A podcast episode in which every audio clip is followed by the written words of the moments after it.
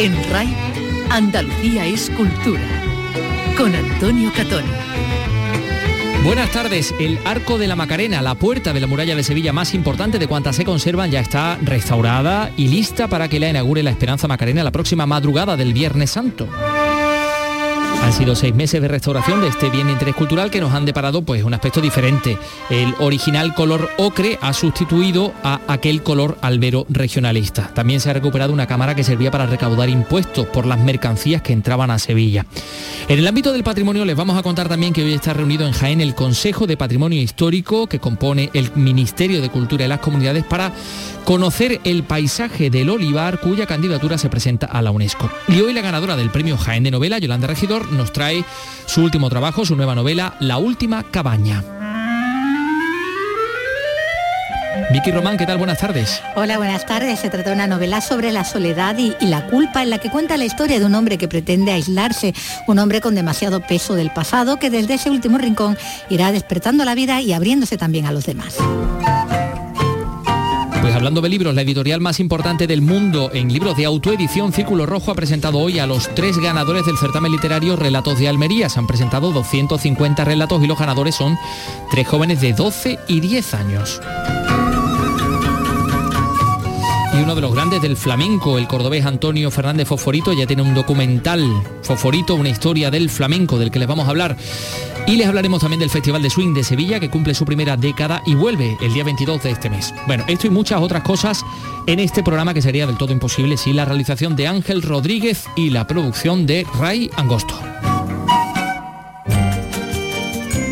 Andalucía es cultura, con Antonio Catoni.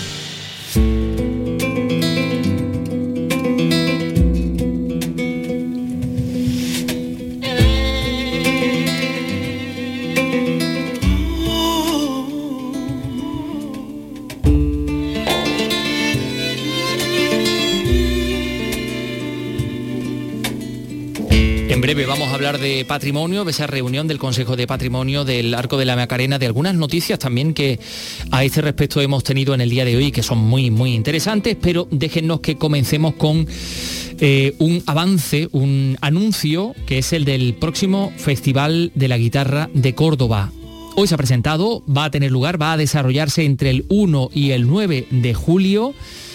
Bueno, pues eh, es el festival más antiguo de España y va a llegar a toda la ciudad, a toda la ciudad de Córdoba con propuestas en todos los estilos. Por ejemplo, va a estar Juan Perro, Alan Parsons o Aldi Meola.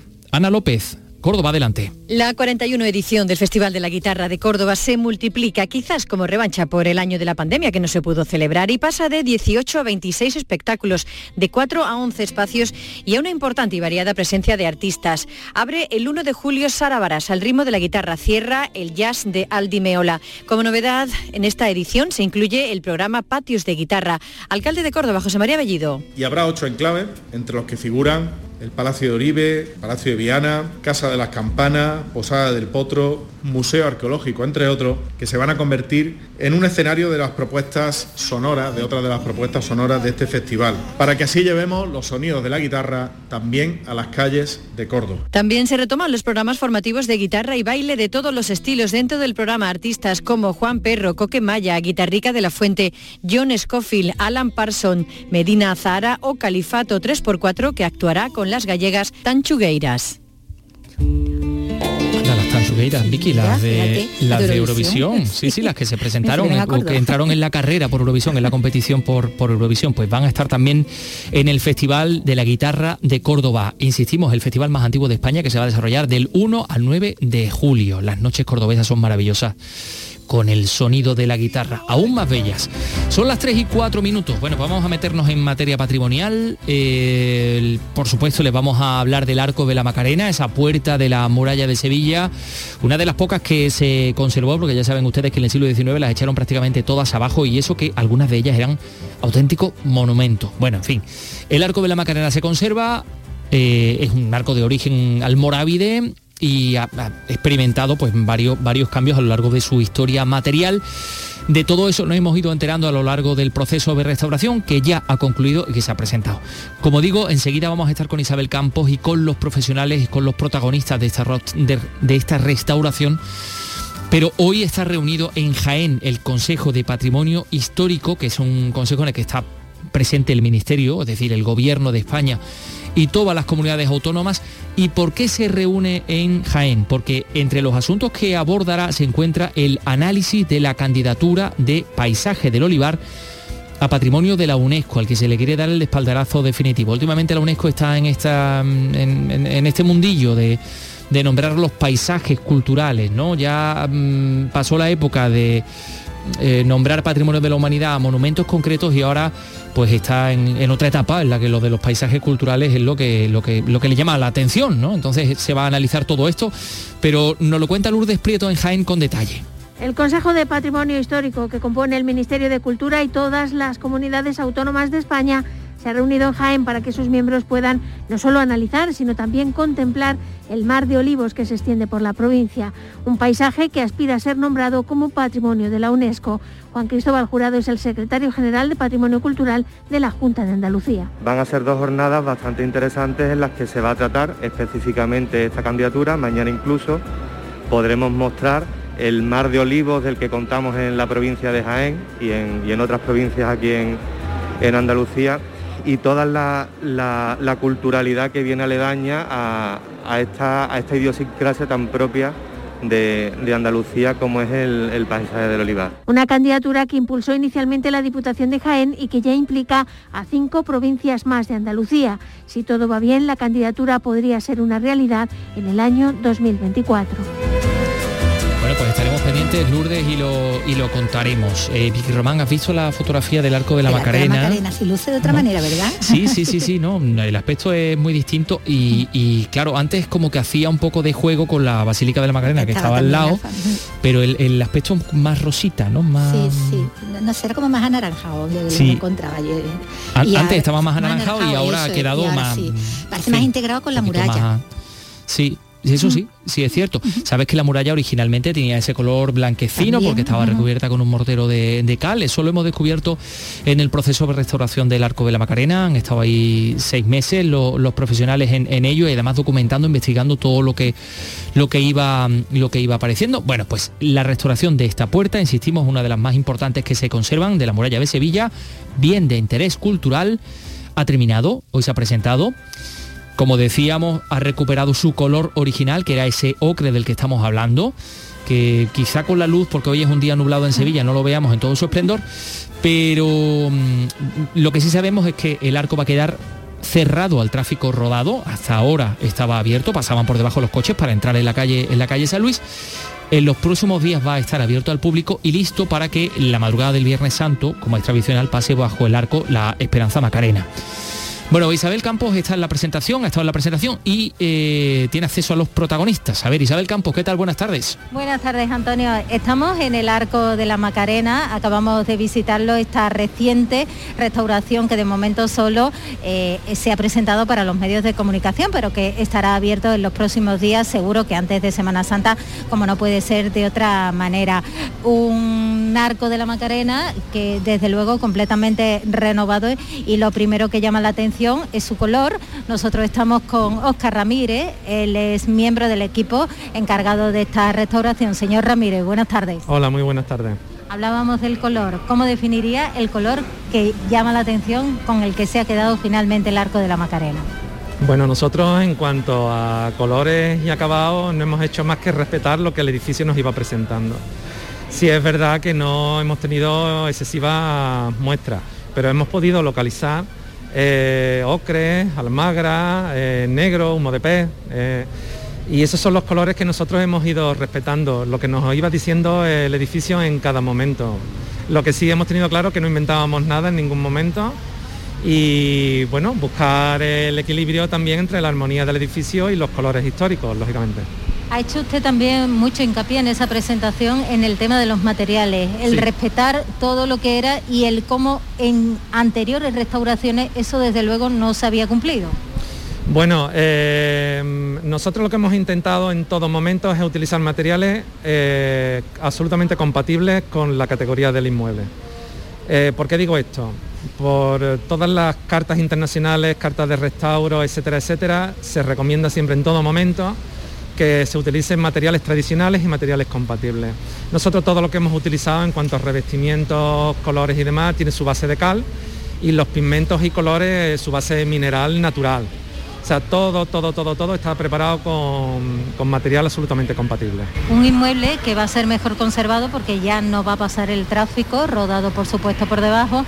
Y lo que va a llamar también la atención es esta cámara que encontramos en un lateral.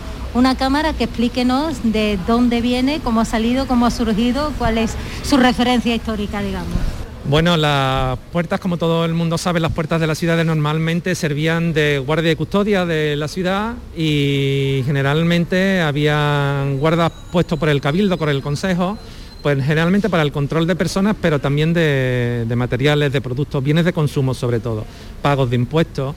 Por ejemplo, en la Edad Media tenemos muchos documentos que esta puerta servía para el cobro de la entrada del vino eh, también sabemos que había guardas en esta puerta para el control de la salida del pan en tiempo de carestía. Pero bueno, hasta el mismo siglo XIX eh, sirvió como fielato. Entonces todas estas personas que trabajaban aquí pues se cobijaban y realizaban su trabajo en estos lugares, vivían prácticamente aquí dentro. Eran dos cámaras, una no se ha podido recuperar y esta de la derecha sí y se podrá contemplar detrás de un, vídeo, un vidrio de alta seguridad. Efectivamente, eso también lo tenemos que aclarar. Ahora, mismo está eh, sin vidrio, está sin protección, pero eh, ya está encargado ese vidrio porque si no corre peligro de que pueda... Lógicamente no se va a abrir hasta que no esté completamente seguro. Ahora mismo por los problemas que hemos tenido eh, todo el mundo de la construcción, bueno, en construcción todos los ciudadanos, con el tema de la huelga del transporte y demás, pues hemos tenido el problema del suministro del cristal. El cristal va a venir, pero lo pondremos ya inmediatamente después de Semana Santa, ya no son las fechas. Eh, mientras no la tendremos abierta, lógicamente, aprovecharemos los anclajes de ese vidrio para colocar una chapa de protección con un vinilo que recree, con una imagen que recree la, la cámara para que la gente cuando lo abramos pueda por lo menos contemplar eh, esa imagen. Señor Ramírez, ha referenciado usted también otro elemento que se recupera, que es eh, un antiguo lugar donde había una virgen, creo que se ha, digamos, señalado en la pared, ¿no? Sí, bueno, ha habido algún, algún elemento, hemos encontrado una serie de elementos que hemos considerado al final que podríamos incorporar a la lectura del edificio. Uno de ellos es un antiguo retablo de una Virgen, una dolorosa o dolorosa o piedad según el texto que, leamos y que desapareció en el siglo XIX como, como desaparecieron tantos retablos eh, populares, callejeros que existían en la ciudad. En todas las puertas, o en casi todas las puertas había, había retablos de estas características. Entonces nosotros hemos encontrado, en el, tras el picado de paramento, hemos encontrado em, el lugar y la ubicación de ese retablo y hemos considerado que al menos eh, podríamos recuperar lo que es su situación, su posición mediante un leve grafiado. Otro de los elementos que se recuperará también es la delineación del almenao de la puerta medieval en, la parte exterior oeste y en la parte eh, frontal. Y una serie de policromía, una serie de policromía que, mm, que han aparecido del edificio del siglo XVIII en la parte intramuro. Total, que el resultado satisfactorio. Sí, sí, muy satisfactorio. Ha sido un reto, un reto, por supuesto, profesional, pero también personal para todos nosotros, para sobre todo mis compañeros eh, Ana Romo y Ramón Romero, porque este edificio es un símbolo también para la ciudad y para el barrio. Entonces siempre hemos trabajado desde el máximo respeto y eso ha generado cierta ansiedad, pero yo creo que al final el resultado ha sido sumamente positivo. Bueno, y ha conseguido usted también, que ha hecho una petición aquí en directo al alcalde, de poder publicar todo lo encontrado, que, va a ser Sí, porque bueno, tenemos la parte, digamos, más didáctica, más cotidiana, que se podrá leer por cada eh, visitante que pase por aquí pero creo que la información que hemos alcanzado, el nivel de información durante la obra previo y sobre todo ahora detrás, cuando termine completamente la obra, una gran labor de archivo que nos queda. Y yo creo que tanto del arco de la Macarena como de la muralla en sus dos fases, una ya ejecutada como sabrá, eh, necesitamos una publicación científica de nivel, porque la información es altísima. Señor Ramírez, muchísimas gracias y también les damos, por supuesto, la enhorabuena porque desde luego el resultado es satisfactorio, está a la vista y lo verán todos los sevillanos. Nos alegramos mucho, gracias a vosotros.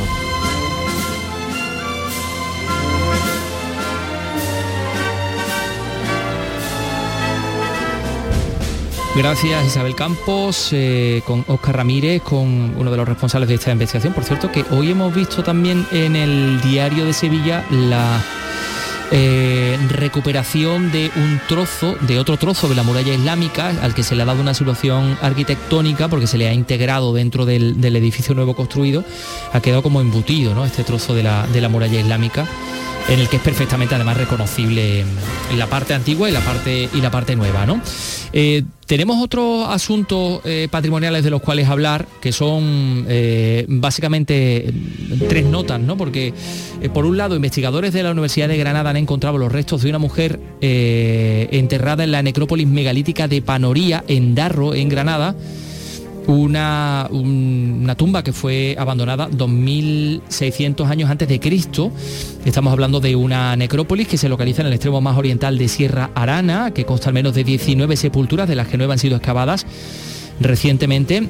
Y, y, bueno, estamos hablando de monumentos megalíticos formados por cámaras funerarias de forma trapezoidal a las que se accede por unos pasillos muy, muy breves.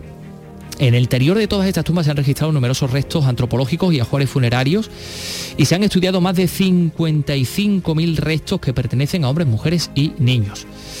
Por otra parte, eh, que a veces hablamos de expolio, de expolio de elementos patrimoniales y, bueno, y, esto es una buena noticia, aunque tenga como escenario otro país, Inglaterra. Dos cuadernos de Charles Darwin eh, con uno con su icónico boceto del árbol de la vida, han sido devueltos a la Universidad de Cambridge dos décadas después de que se diera a conocer su desaparición.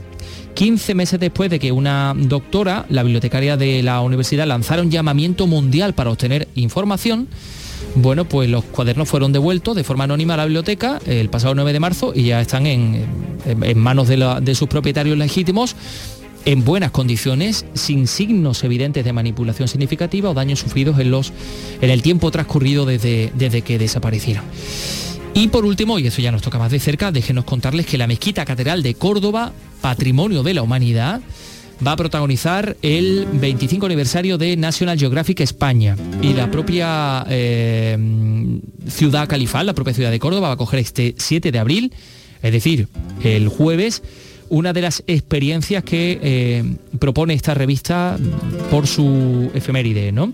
Mm, eh, se trata de, bueno, una invitación a algunos suscriptores a conocer la singularidad del patrimonio histórico cordobés a través de un recorrido nocturno por la, por la mezquita. Eh, protagonista de ese aniversario de National Geographic España. En fin, que nos queda nada para escuchar a Yolanda Regidor, la, quien fuera ganadora del premio Jaén de Novela, que nos trae su último trabajo.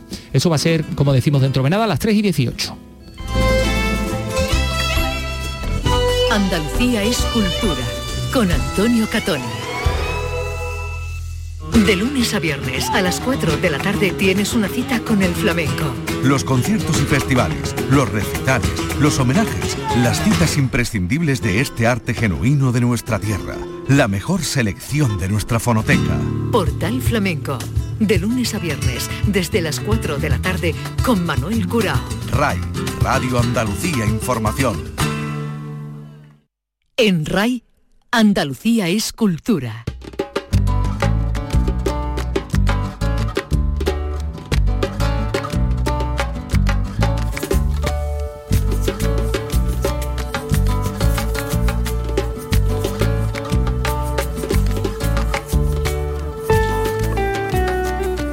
Nos vamos a conocer ahora la historia de un hombre que pretende desaparecer del mundo, aislado de todos en la última cabaña. Ese es el título de la novela en la que Yolanda Regidor da voz a ese hombre sin amor, sin futuro, pero con demasiado peso del pasado, que desde este último rincón del bosque irá despertando a la vida y abriéndose también a los demás. Miki Román ha hablado con la autora de esta historia de culpa y redención.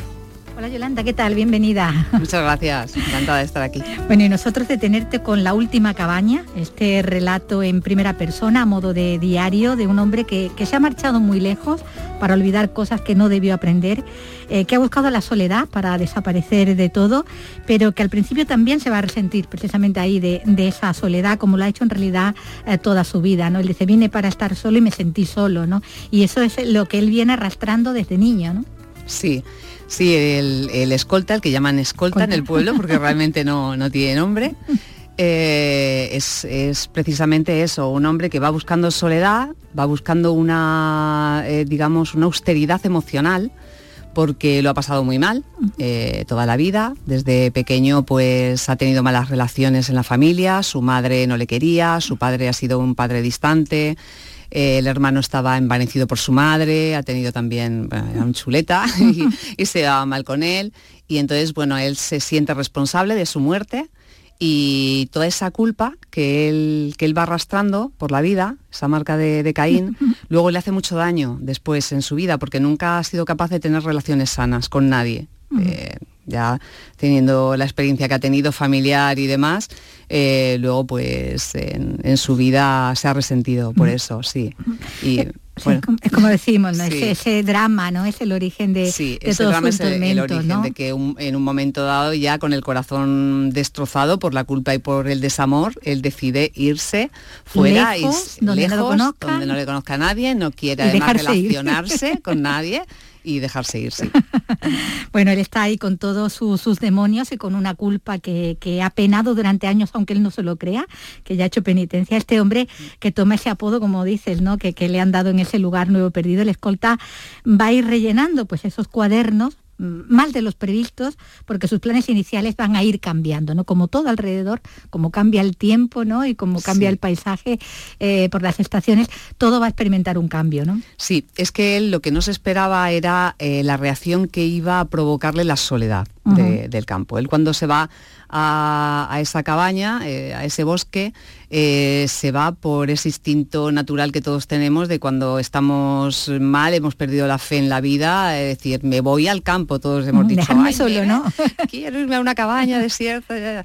Y, y entonces él, se va con la idea eso, de no tener relación con nadie y ya está. Pero una vez que está allí, empieza a pesarle muchísimo, la soledad. Desde el capítulo 1 él ya empieza a inventarse a una mujer, a poder conversar con una mujer mientras pela las patatas para la cena. ¿no? Le, está pesando muchísimo. Y ese pesar de la soledad eh, es el que le incita a ponerse a escribir. Cuando se pone a escribir, pues bueno, lo hace un poco por dos razones. La primera porque ese, afán que todos tenemos, ¿no? De dejar un poco, de dejar eh, una huella de nuestro paso por la vida y también porque él tiene una carga emocional muy grande, tiene, una culpa que tiene que liberar. No puede morir sin haberse liberado un poco de la carga que lleva. Sí, se pone, se pone a escribir por eso. Y entonces cuando se pone a escribir es cuando se da cuenta de toda la rabia que lleva dentro. Empieza a soltar y soltar y soltar. Porque además como no tiene intención de que nadie lo lea, puede ser absolutamente sincero, ¿no? No se puede que crear mentiras, ¿no? Alrededor como, como las ha estado haciendo en, su vida, ¿no? Exactamente. Él, por ejemplo, no, no le había mm, dicho a nadie lo que había pasado con su hermano, no había confesado, ni siquiera a su madre. Su madre lo sospechó. Lo sospecha de que lo eche. Claro, pero no, él no ha confesado todavía. Entonces, claro, se pone ahí, bueno, pues a hablar eh, muy, libremente. muy libremente, sí, Bueno, como decíamos, a través de, ese relato suyo vamos a ir asistiendo pues, a los cambios que se producen en su entorno, los del paisaje, con el paso de los meses, de las estaciones, el cambio interior y ese inicial hábito autodestructivo vamos a ir viendo cómo va mermando ¿no? con el paso de, los días, pero sobre todo eh, un punto de inflexión será un primer encuentro con otro ser vivo cuya protección se va a tomar pues como una tregua por lo menos en sus planes. Así, así lo ve él. Bueno, esto es una tregua, un tiempo que me doy, ¿no? Sí. Sí, es porque, porque claro, lo que comentábamos antes, ¿no? La naturaleza te tira eh, por, ese instinto de supervivencia, ¿no? Te dice, ven aquí, eh, prueba, prueba a estar aquí, a conocer eh, a, conocerme. Mm, si me conoces a mí, te vas a conocer también a, ti. Y entonces, bueno, que luego quieres mm, seguir con tu idea de acabar con tu vida, vale, pero date, date, esa oportunidad. y entonces, bueno, pues le da esa oportunidad, la naturaleza le da esa oportunidad y él a través de, esa vida salvaje, de ese lobo, lo vamos a decir. yo no lo decía, yo te dejo si tú lo querías. De ese, lobito, de ese lobito huérfano, pues él, para él es su tregua, él es su alter ego. Si el lobet no vive, él vive, él, sigue adelante. En el momento en que no, pues ya él...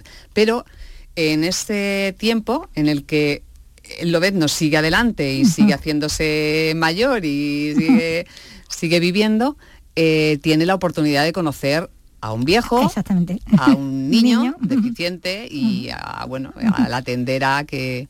abrirse a, otra, otras personas. Exactamente, abrirse a otras personas. el, viejo le da otra vez la idea de la amistad, ¿no? De que puede tener una amistad sana con alguien. El niño también le da la idea de, de, lo que es la ternura y de de lo que es bueno pues un poco la inocencia que él había perdido. Sí esa infancia que él no, que él no había tenido, eh, lo que se cuenta es todo un proceso de, regeneración, de recomposición, eh, casi sin proponérselo, de ir alejándose de, ese abismo al que siempre ha estado tan asomado, al que incluso estaba al comienzo de, la historia, dispuesto a, saltar, porque bueno, ya vemos que él tiene mucho lastre del que desprenderse, aunque al principio lo que esté tirando a la pira eh, sea lo que fue su principal refugio, ¿no? Los libros, los que lo hicieron ilustrado, ¿no? Como también lo, lo, apodaron, pero también desgraciado, ¿no? Por mostrarle que había otros mundos menos sórdidos que el suyo, ¿no? Él tiene ahí ese, ese, doble sentimiento, ¿no? Sí, sí, Él se lleva a la cabaña los libros, eh, como él dice, mis libros y mi memoria, es lo que... y, algo tendré que hacer con ello, ¿no? Y, y claro, un día, pues cuando le falta eh, le falta combustible para, vaya que claro, para, encender la, chimenea, pues coge... De Guerra y Paz, ¿no? La primera, Sí, el libro de Tolstoy, Guerra y Paz, eh, lo coge y al abrirlo pues se da cuenta de que hay una frase que eh, para él siempre ha tenido mucha importancia, que, era, que es esa, ¿no? Eh, consigue amar y ser amado porque es lo único importante en la vida. Y en ese momento se enfada, se cabrea con él mismo porque dice, pero bueno, o sea, en esto, he, en esto he creído yo, en esta tontería he creído yo, anda, que arda, ¿no? Y le arranca las páginas y el fuego. Y luego le va pasando con muchísimos, porque claro, la literatura te puede ayudar en un momento dado, pero también te puede confundir mucho. Y, él en ese momento se siente además decepcionado, absolutamente decepcionado por los libros. Va leyendo sus libros favoritos, sus frases, las frases que a él le han dado consuelo alguna vez en la vida y, ya no tiene sentido. O sea, todo le ha fallado. Entonces, nada, arranca y, y al fuego. Luego, bueno, pues el sentido que al final sí que le da es que es que claro, todo te lleva a alguna parte. Claro. Y eso también le ha llevado hasta allí. Sí, porque los libros van a ser su combustible, como lo habían sido en su momento también, de forma metafórica, pero a pesar de arder van a dejar la memoria, ¿no? Decimos, eso, eso está ahí y acalado. Bueno, eh, esos escritos suyos, sus cuadernos, van a ser eh, así la crónica de, una sanación, con sus distintas fases, también las recaídas, pero donde se van a ir abriendo paso pues esas ganas de vivir, ¿no? Que al final se tiene, ¿no? Ese instinto de supervivencia, que al final siempre está ahí, ¿no? Siempre hasta en las peores, ¿no? Siempre está ahí, hasta en las peores. Al principio, pues eso, el instinto de supervivencia se lo da el pequeño lobo. Sí, que su tregua es algo a, lo que cuidar. Sí. Eh, él no puede desaparecer en ese momento, ¿no? pero claro, claro. Pero ahí nos preguntamos también una cosa, dice, ¿es consciente o inconsciente? Ese, instinto, porque igual que disparó a la madre moribunda ¿no? del lobo y cogió al, pequeño, podía haber, podía haber hecho lo mismo, podía haber matado él y después matarse él mismo, ¿no? Que es a lo que iba, que es a lo que iba realmente. Y no lo hace. Entonces dices, bueno, la vida te da realmente otra oportunidad o eres tú la que, lo coges. Claro, claro. Podías no él podía no haberla cogido, pero la cogió, ¿no? Por ese instinto de, conservación. Bueno, tener afecto, sentirse útil, cuidador de otros, reír, conversar, disfrutar de un paseo, todo eso, pero sobre todo escribir va a ser su, su terapia, ¿no? Sí en esos momentos, ¿no? De, eh, bueno, está la importancia del bosque, de la vida de la naturaleza también retratada eh, por él, bueno, por ti, en esta novela, pero bueno, también la importancia de los otros, ¿no? Y de, abrirse, eso, como decíamos, a, los demás, ¿no? Eh, porque, como dice en algún momento, es tan peligroso llevarse por la melancolía como por la ira, ¿no? Sí. Mm. Mm, es que la, melancolía tiene eso, ¿no? La gente lo ve como algo como, como muy, no sé, muy bonito, muy tranquilo, muy sosegado, ¿no? El, eh, la típica tarde que llueve y tú estás con un libro y sientes melancolía y no sé qué. Pero no hay que dejar eh, llevarse, ¿no? No hay que dejarse arrastrar para nada, porque eh, luego cuando llegas a ciertos sitios es muy difícil darle la vuelta. Entonces él en un momento dado dice eso, ¿no? No, no escuchaba música eh, porque le daba miedo ser arrastrado por la pues melancolía y, no poder salir, luego, del hoyo. Bueno, está la ira, los celos, ¿no? Tan, tan destructivos que, tanto vemos que, arruinan su vida, pero que le encaminan también a conocer incluso lo terrible, ¿no? Con, mayúsculas, la guerra y, a formar parte de ella, añadiéndole todavía más trauma, ¿no? A ese trauma que ya él trae, ¿no? La verdad es que es comprensible también en el punto en el que lo encontramos al comienzo del relato se entiende, ¿no? Por todo lo vivido, ¿no? Claro, Todo, todo, lo vivido. Al principio, pues es eso, a lo mejor eh, simplemente piensas que arrastra la culpa de la muerte del hermano, pero luego mm. te das dando cuenta de que no es solamente eso, mm. sino las consecuencias que, ha traído todo eso como él, después de, que su madre le echara de casa, ha tenido que sobrevivir como ha podido, encontrándose a, mucha gente desagradable, metiéndose en el ejército sin saber que a los dos días iba a tener que ir a una guerra, eh, y después, sobre todo, eso, teniendo un, amor insano. Eh, toda esa, mujer que le falta, sí. toda esa falta de amor que él ha tenido, eh, ese, concepto erróneo de amor, lo ha ido arrastrando toda su vida. No le ha dejado conocer el amor. Efectivamente. de, otra manera. De otra manera Y bueno, como decimos, carga con todos esos traumas y esa sensación de que solo le juzga a su conciencia, eh, pero que él se condena a diario. De hecho, se autoimpone ¿no? las penas ¿no? y, y las cumple. Bueno, con ese exceso de pasado y deseando respirar en esa última cabaña solo presente, se va a sorprender con pensamientos de futuro, ¿no? Sí, de repente él siente una sanación, o sea, siente eh, que va sanando, que va sanando. Y, que piensa en verano. Un día, claro, eh, eh, un pensamiento verano, lo llama pensamiento verano. Él cuando va por el bosque, de repente un día se, da cuenta que, que en ese mismo bosque hace muy poco tiempo estaba llorando desesperadamente y con una pistola en la cabeza para meterse un tiro. Y sin embargo ese día, después de poco tiempo, unos meses, está riendo está riendo y se, oye se oyen las carcajadas en el, en el bosque. Entonces ahí se da cuenta él de que está realmente sanando y de que esa es su casa y cuando ve eh, el humo de salir de su cabaña piensa es mi casa y cuando va por el camino hacia su casa piensa me espera mi casa. entonces él va, va, queriendo vivir otra vez con una nueva fe recuperándola es la historia de una recuperar la vida, ¿no? Sí, sí, recupera la fe, recupera la vida, porque otra cosa es eso, o sea, también se trata la fe, ¿no? Hay gente que, que bueno, que cree que puede vivir sin fe. Él mismo, pensaba que podía vivir sin personas y sin fe. Y, no, o sea, las personas no podemos vivir ni en soledad ni sin, ni sin una fe. O sea, eso es una soberbia muy grande. Porque realmente al final te das cuenta de que, vale, o sea, la fe no es creer en Dios, es creer en algo. O sea, hay gente que no cree en Dios ni cree en nada y que y cree en los pozos del café. a ver qué me dicen los pozos del café, ¿no? Ese tipo de fe. La gente somos finalmente espirituales y necesitamos esa fe.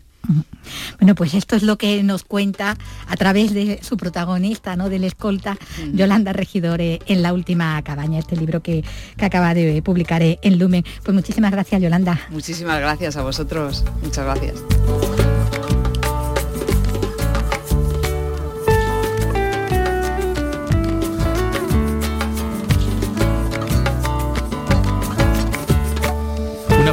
Del descubrimiento que supone acercarse a un libro, ¿no? En concreto, por ejemplo, en este, ¿no? Puedes descubrir eh, eh, que ese protagonista no puede vivir sin gente, no puede vivir sin creer en algo, en lo que sea, ¿no? Sin tener una esperanza también, claro. Pues sí.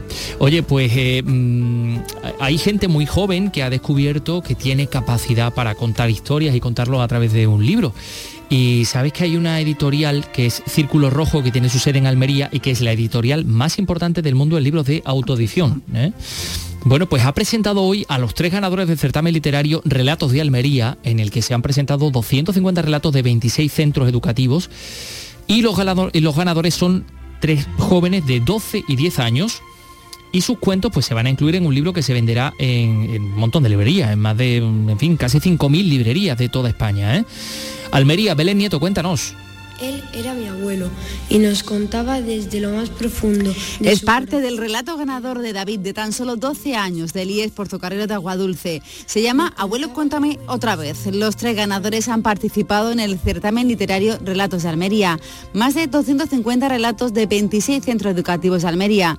Los textos ganadores se han incluido en el último libro que ha editado Círculo Rojo que se llama Almería Tierra de Niños. Escuchamos a Alberto Cerezuela, director de la editorial Círculo Rojo esto va a quedar para siempre. De hecho, la pequeña tirada de ejemplares que hemos hecho de este libro ya aprovecho y la pongo a disposición de las bibliotecas y de cómo, como estiméis oportuno.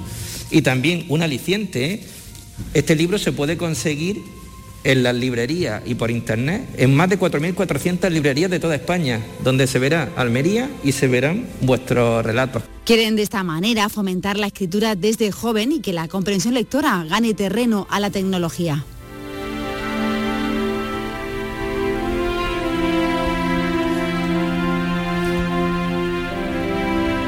En este programa que se llama Andalucía Escultura hay mm, tiempo para todo y enseguida les vamos a hablar del Festival de Swing de Sevilla. Hemos enviado allí a el hombre con más swing de, esta redacción, como es Carlos López, así que nos va a contar qué es lo que se cuece en este, en este ámbito.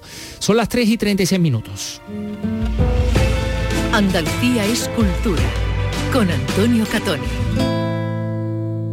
Andalucía es el legado del paso por nuestra tierra de numerosas civilizaciones y todas han dejado su sello. Despierta tu curiosidad por conocerlo en Ruta Mediterránea, un espacio para descubrir a los países y pueblos que nos rodean a través de nuestras culturas, orígenes y valores. Hay mucho en común.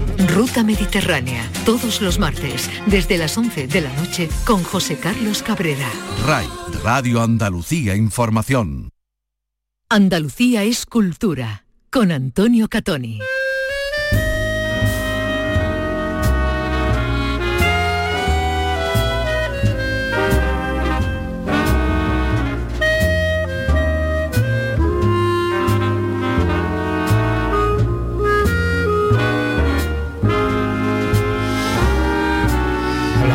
López, yo no sé si Carlos López tiene más swing o tiene más flow, ¿verdad? No, no sabría yo. segundo.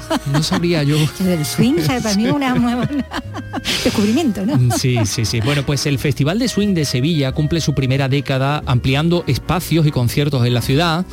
Este certamen musical, que no ha cancelado ninguna edición, por cierto, durante la pandemia, regresa del 22 al 24 de abril, recuperando conciertos durante dos días en el Teatro Alameda. Como decimos, el señor López ha estado en la presentación y ha podido hablar con los protagonistas.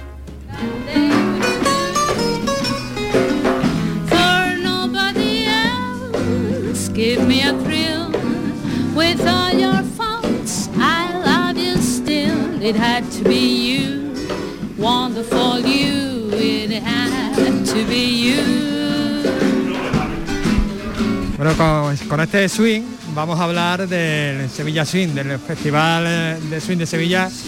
Vamos a hablar con Samuel Rigal, que es el eh, responsable de la parte de, baile que está bailando. A ver si lo pillamos, a ver si lo pillamos. Hola Samuel, ¿qué tal? Buenas tardes. Buenas tardes. Bueno, tú eres el responsable del baile, ¿no? Algo sí, sí. Bueno, cuéntanos qué vamos a tener en esta, en esta edición, que es la décima edición. Sí, en la décima edición, sí. Eh, vamos a traer unos profesionales de Barcelona Héctor y Sonia, que son buenísimos bailarines de la escena del swing mundial, para mm, mostrarnos y enseñarnos todo su quehacer, ¿no? Además vamos a tener eh, cuatro conciertos que vamos a poder bailar. Y, nada, eh, prometemos muchas horas de baile, muchas horas para que todo el que quiera acercarse a aprender, hay clases gratuitas, clases para gente que sabe, hay conciertos, pinchadas, en fin, es, es una hermandad entre el swing de los músicos y el swing de los bailarines. Bueno, aquí veo que hay nivel, ¿eh? porque, porque aquí el, bailarín que acaba de, finalizar... Sí, sí, sí, es muy bueno Coco. Sí, sí, sí, sí. Coco. Sí. Y nada, ahora vamos a hablar un poco de swing. Sí. Pues vamos a hablar un poquito de swing, vamos a continuar con uno de sus responsables, con Iván Pivoti, uno de los organizadores. Hola, ¿qué tal Iván? Hola. Bueno, van 10 años, ¿no? desde aquella primera edición. Sí, sorprendentemente 10 años, porque es algo que nadie de nosotros hubiese pensado en aquel momento, en ese momento en que empezamos a montar un festival muy artesano y muy hecho en casa, pero aquí estamos y tenemos un, tiempo, 10 años a nuestra espalda y tenemos además planes de futuro que, es algo que nos llena de satisfacción. Porque se ha creado como cierta, como cierta cantera ¿no? en la ciudad. Sí, se ha, creado cantera respecto a lo, a lo artístico, a los músicos y a los bailarines. Cada vez va surgiendo más grupos, cada vez va, hay más bailarines, cada vez se apuntan más a clases. Y también yo creo que el público está cada vez requiriendo más eh, propuestas de este tipo, propuestas que están fuera de lo comercial y que, y que tienen mucha riqueza artística en sí.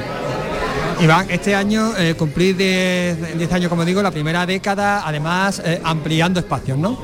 Por ejemplo, este donde estamos, ¿no? Factoría Gallo Rojo. Sí, el Gallo Rojo es un espacio que ha sido, en los últimos años, ha sido muy unido al swing y a la música en general pero es verdad que nunca habíamos tenido un centro, digamos, un centro de, difusión como este y estamos muy contentos de tenerlo. Es un espacio que siempre nos ha gustado, que se llena continuamente de músicos y que queremos apoyar para que nos apoye en el futuro. También está la, la sala Holiday, si no me equivoco, ¿no? Sí, Tendremos fiestas después de los conciertos el viernes y el sábado en la sala Holiday y en la sala vinilo. Es algo, está bien remarcarlo. Bueno, aparte de, bueno, por supuesto los, conciertos y, los talleres que remarcar, por cierto, que es un festival que siempre se ha celebrado. Pero bueno, vamos a centrarnos en, este año, que vienen eh, pesos fuertes, ¿no? Sí, vienen pesos pesados, hemos vuelto a la presencia de americano, viene la cantante Miss Mabel de Nueva York y es algo que despacito va volviendo a la normalidad. Nosotros no hemos parado, pero es verdad que las limitaciones han sido muchas, entonces este año sí volvemos un poco a los orígenes. Miss Babel que eh, va a actuar en el Teatro Alameda el día 23, si no me equivoco, ¿no? El sábado. El sábado 23 actúa en el Teatro Alameda junto a Bumpy Roof Band, un sexteto franco-catalán. Y el sábado 22 actuará como celebración del festival de la décima edición o Sister con eh, The Horn Department. O Sister que eh, recordamos actuaron ya en la, en la primera edición. También en el CICUS pues se va a hacer pues el mercadillo, también clases de de baile, ¿no? Con Samuel, con el que hemos hablado anteriormente. Sí, Samuel va a dar las clases de, para principiantes en el FICUS y luego vienen Héctor y Sonia, que son dos, dos profesores catalanes muy reconocidos en el, em, en el ambiente swing y que, van, eh, y que van a dar sus clases de nivel avanzado también en el FICUS y en otro espacio de Sevilla. Bueno, pues Iván, pues muchísimas gracias por atendernos. Vamos a hablar, ya que hemos mencionado a Osister, vamos a hablar con, Paula Padilla, que es una de, de las componentes porque Osister también está muy involucrado en, la creación, en el nacimiento de este, de este, de este festival. También ellos pusieron su granito de arena. Hola, ¿qué tal, Paula? Buenas tardes. Hola, ¿qué tal? Paula que estaba cantando hace nada, hace dos minutos porque canta genial. Bueno, que decíamos que, que estabais también estáis vosotros muy involucrados en la creación, en el nacimiento de este festival. Pues sí, esto surgió como una idea que llevaba rondando mucho tiempo desde que empezamos con Osister y de repente conocimos que alguien iba a empezar a dar clases de swing de baile en Sevilla, que fue Samuel Rigal, y decidimos proponerle hacer un festival donde aunar música y baile y desde entonces aquí estamos. Han pasado 10 años y vosotros seguís, seguís aquí. Eh, por cierto, el, el 22 tenéis un concierto, digamos, especial, ¿no? Pues sí, especial porque para nosotros va a ser como una celebración eh, desde las primeras mm, ediciones que nos hemos vuelto como Sister a subirnos al escenario. Eh, además que es verdad que en Sevilla nos prodigamos poco y la gente tiene muchas ganas de, de escuchar nuestro último disco y, y bueno, va a ser, va a haber incluso alguna sorpresita, vamos con la sección de vientos que grabó nuestro último disco, que son unos músicos magníficos y, además el primer festival después de la pandemia en que la gente va a poder bailar, así que tenemos muchas ganas. porque se puede bailar ya ¿eh? en el teatro en el teatro de la Alameda. Ya vuelve vuelve el baile y el fotocall. Por cierto, son 10 años, no sé si, bueno, hace nada, hace un par de años sacasteis el, último disco, eh, pero no sé si tenéis algo a la vista, si con esto de, de la década algún recopilatorio, no sé. Bueno, nosotros siempre estamos rumiando cosas nuevas porque si no nos aburrimos. Pero tenemos alguna historia para principios del año que viene, pero aún no podemos revelar nada. Bueno, aún no se puede revelar, pero bueno, ya un, titular es que hay algo. Sí, sí, sí. Bueno, no hemos mencionado, por cierto, eh, uno de los espacios en el que también se hacen cosas, que es en Gines, en, el, en un parque público, en el parque público de Gines. Sí, el Parque Municipal de Gines que os recomiendo porque la verdad es que es un parque que no le falta de nada, un montón de zonas verdes, eh, espacios para los niños, bar eh, y la verdad que es un sitio ideal para pasar el domingo de picnic, ¿no? Comer allí, disfrutar de la música en directo y la verdad que es un día que siempre es como muy especial dentro del festival que ahora recuperamos también después de la pandemia y, va a ser muy agradable si también el tiempo acompaña, que esperamos que sí, porque ya está lloviendo mucho. ya ha llovido lo que tenía que llover. Ese día que no llueva. Bueno, muchísimas gracias Paula, Paula Padilla de Osister. Muchas gracias a vosotros. Nosotros nos vamos a quedar con, con otra de estas temazos de esta increíble banda sevillana. Might never be cross or try to be boss, but they wouldn't do for nobody else. Give me a thrill with all your faults. I love you still. It had to be you, wonderful you. It had to be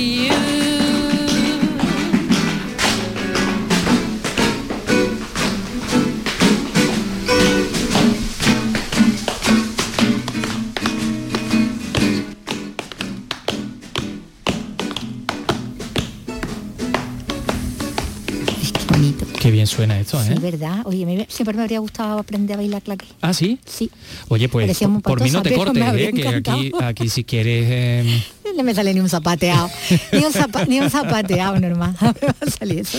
Bueno, pues mira, ahora que llega la feria, te puedes ya ir un poco... haciendo ambiente. Claro, haciendo ambiente, un poco practicando en, los tablaos de la, de la feria de abril. Bueno, pues suena fantásticamente bien esto, esto que nos trae Carlos López, el Festival Swing de Sevilla. Hay otro tipo de, mm, de, música, evidentemente, que también tiene cabida, como es la música clásica, porque tenemos que hablar de la Real Orquesta Sinfónica de Sevilla. Va a entregarle a la Cruz Roja, el arroz, el dinero acumulado en la campaña de recaudación de fondos que puso en marcha para ayudar a los damnificados por el conflicto de Ucrania y que la entidad cultural ha desarrollado durante las últimas semanas. Por cierto que el Arroz ha anunciado el lanzamiento mañana miércoles de un abono especial que se llama Amado Brahms, con el que mm, la orquesta quiere conmemorar los 125 años de la muerte del compositor alemán. Bueno, nos lo cuenta el propio director gerente del Arroz, Pedro Vázquez. Muchos músicos, mucha gente de Sevilla es un gran enamorado de Brahms y hemos hecho este, año, pues tenemos en esta temporada tres conciertos, precisamente uno este jueves y viernes en el Teatro de la Maestranza, tendremos en el próximo, ah, dentro de dos, de dos conciertos ahora tendremos otro y después el final de temporada con un concierto de música de cámara de, conjuntos musicales. Yo creo que es una oportunidad para conocer profundamente la música de Brahms.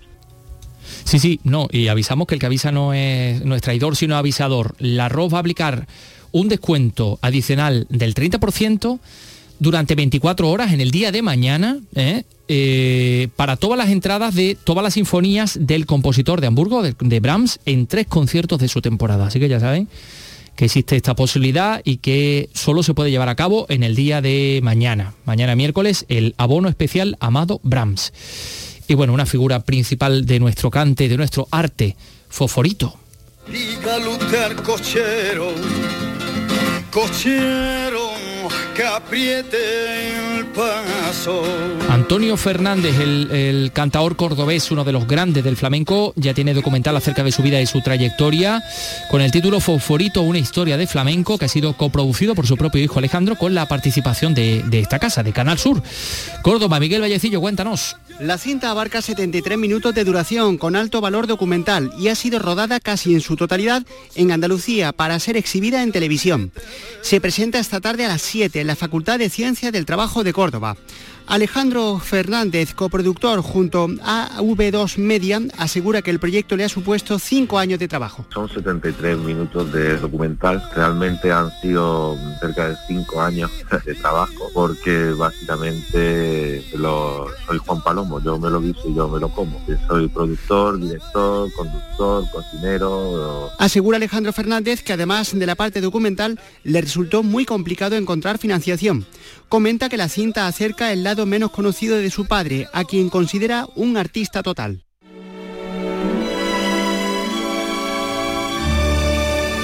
Bueno, pues película documental de Fosforito. Hablando de cine, ya saben ustedes que cuando suena esta música es que viene Paco Gómez Ayas a contarnos que esta noche tenemos una película de cine clásico en Andalucía Televisión poco antes de las 11. Mm, a poco para que Paco Comezalla se ponga ya la túnica de Nazareno, nos va a contar que en el día de hoy tenemos una película de James Bond que no parece de James Bond, Casino Royale. Casino Royale is too much for one James Bond. Join the Casino Royale fun movement. Mr. Bond, I'm Lieutenant Mathis of the Special Police. Peter Sellers is James Bond. Bueno, bueno, bueno. Ya lo dicen en el tráiler, ¿no? Casino Royale es demasiado para un James Bond. Ya por eso son tantos. No solo el original de Vin Niven, sino que por ahí, bueno, hay muchos. Peter Saylor, hasta Woody Allen. Es- es hasta una- las mujeres. Hay mujeres que son James Bond, ¿no, Paco? ¿Qué tal? Hay una, hola, buenas tardes. Eh, eh, es una expresión muy típica de la época, eso de esto es demasiado. Demasiado, Es de too much. literal. Too much, pues eso, es, es demasiado. sí. Por eso aquí, bueno, tenemos a- al James Bond, digamos, original, el que interpreta, siguiendo, bueno, levemente lo que sería la, la primera novela, ¿no? De la saga de Ian Fleming dedicada a James Bond. El, el original, ya retirado, sería de Vin Niven, Sí. pero bueno, ahora se ve inmerso en una en un nuevo caso donde, bueno, pues mm, eh, se van a tener que distraer eh, eh, con otros James Bond, un poco Hmm. distraer al enemigo, queremos decir, ¿no? A los malos con otros James Bond, bueno, y ahí entran, bueno, pues, pues todo lo que hemos dicho antes, ¿no? Peter Sealer, Woody Allen, que el sobrino Bueno, de, Woody- de James Bond. Sí, Woody, Woody Allen en realidad no hace tanto de James Bond Bond, como sí, de un personaje que, en fin, más vale no, no, claro, es que no lo de- podemos de- contar. de- Pero bueno, decías que hasta hasta las hay mujeres Hay- James hay Bond, porque hasta sí. Andrews eh, aparece una- como como agente, que ella fue Mm. chica chica Bond, precisamente con estaba, Connery. era, era evidente que tenía que estar Ursula Ujú. Andrés, no solamente porque ella había estado en la primera eh, adaptación cinematográfica que se había hecho de, de James Bond, que no es precisamente la primera novela de Ian Ujú. Fleming, que como tú dices es esta, Es esta, es Casino. Ujú. Sino, sino que además había estado también en una película anteriormente producida por el mismo que produce Casino Royale, que se llama Charles Feldman, y que era ¿Qué tal Pussycat?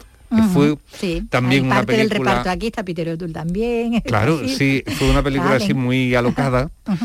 muy... Igual que esta. Sí, sí, era, no, no tenían así como lógica, era Sí. una cosa llena como de incongruencias, de, de ese humor lleno de excentricidad. Que, Sí, que- muy desconcertante, ¿no? Para parte de la crítica resultaba una película como demasiado loca, ¿no? Sí, en su muy- momento, aunque muy bueno, pop, una- muy sí, de la época. De los 70, claro.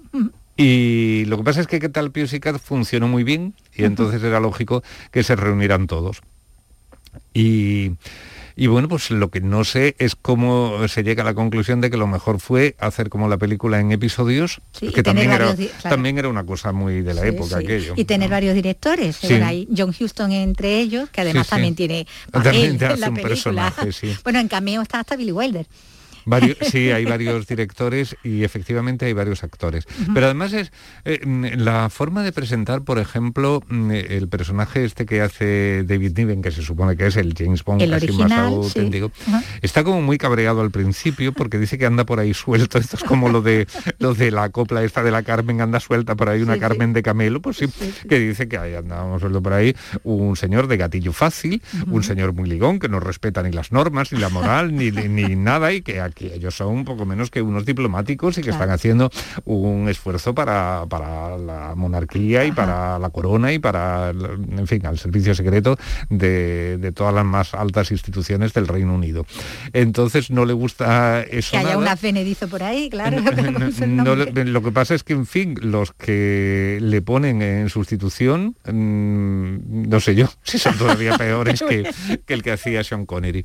Y bueno, pues eh, sí, bueno, era lógico que, estaban algunos de, los intérpretes más destacados de la película ¿Qué tal Pussycat? Como Úrsula Andrés, como Peter Sellers, como Woody Allen.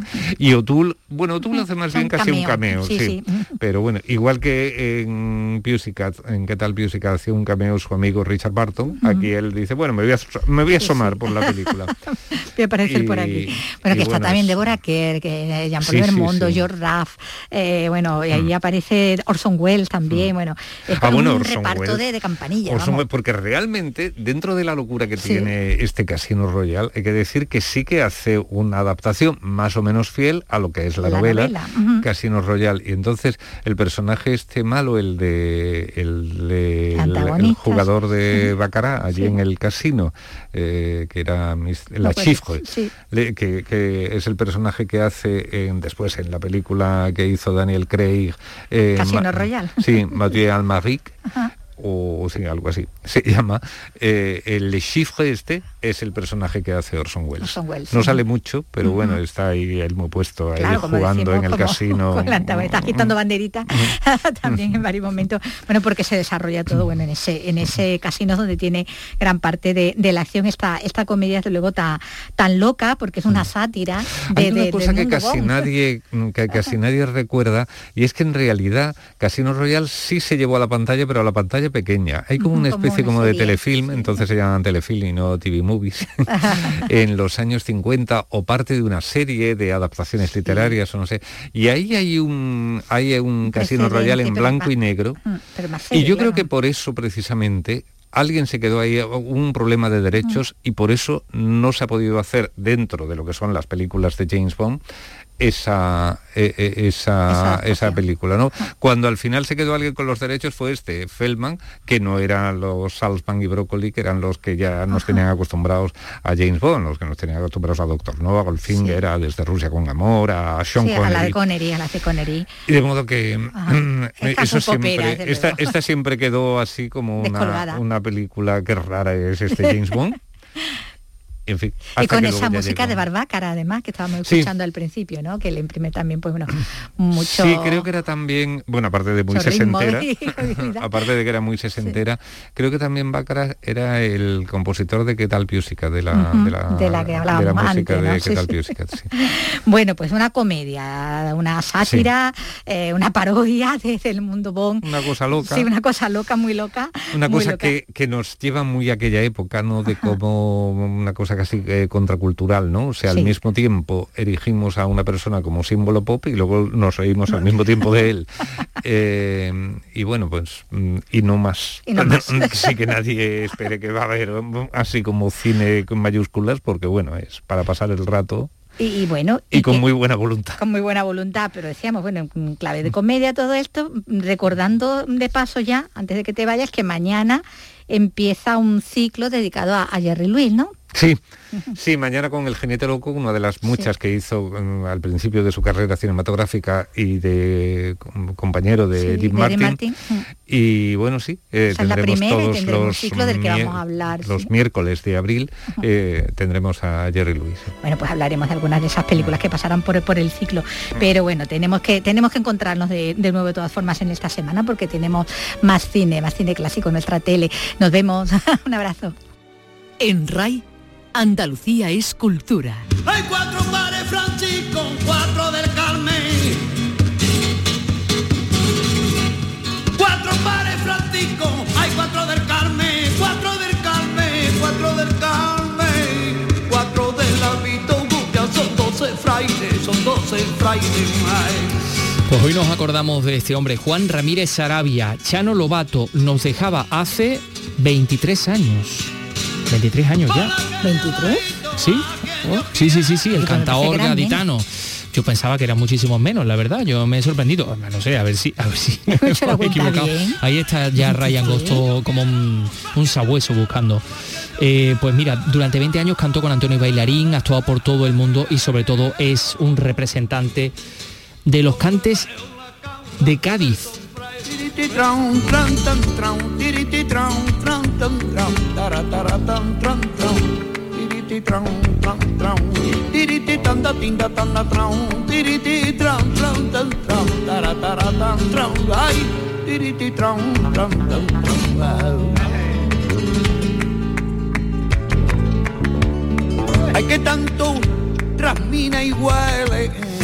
que ya hemos descubierto que no eran 23 años, que eran 13 años. Nos dejaba el, en el año 2009. Con sus alegrías nos vamos a ir y les vamos a dejar. Mañana regresamos a las 3 de la tarde. Adiós.